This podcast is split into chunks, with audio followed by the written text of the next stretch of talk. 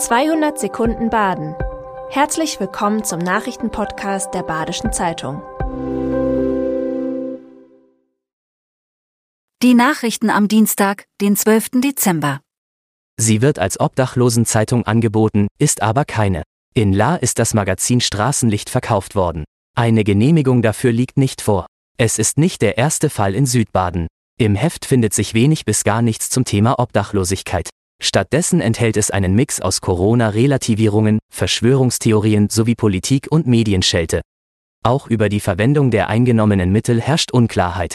Damit schadet sie dem Ansehen echter Obdachlosenzeitungen, die einen gemeinnützigen Zweck verfolgen. In Rheinland-Pfalz zum Beispiel darf die Zeitung daher auch nicht mehr verkauft werden. Die Stadt La will in den nächsten Wochen genauer hinschauen und eventuelle Verkäufer kontrollieren. Zuerst sehr viel Schnee und danach Regen war zu viel für das Dach eines alten Bauernhofs in Großheereschwand. Es stürzte ein. Zu Schaden kam dabei niemand. Die im Stall des über 100 Jahre alten Hofs untergebrachten Tiere konnten vom THW befreit und dann anderweitig untergebracht werden.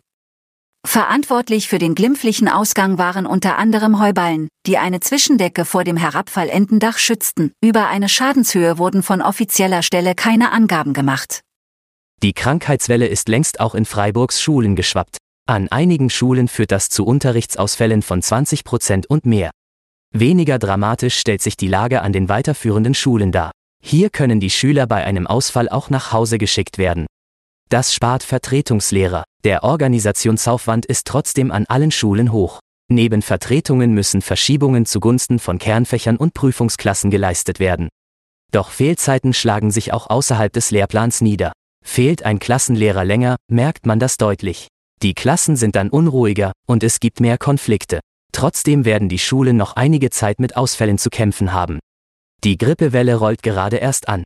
Solaranlagen im großen Stil verbrauchen viel Fläche.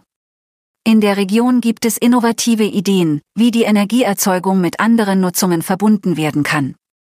In Munzingen werden Solaranlagen über Weinreben installiert. Diese sollen neben Strom auch Schutz für die Reben vor extremem Wetter liefern. Auf dem Rimsinger Baggersee sollen schwimmende Paneele Strom erzeugen.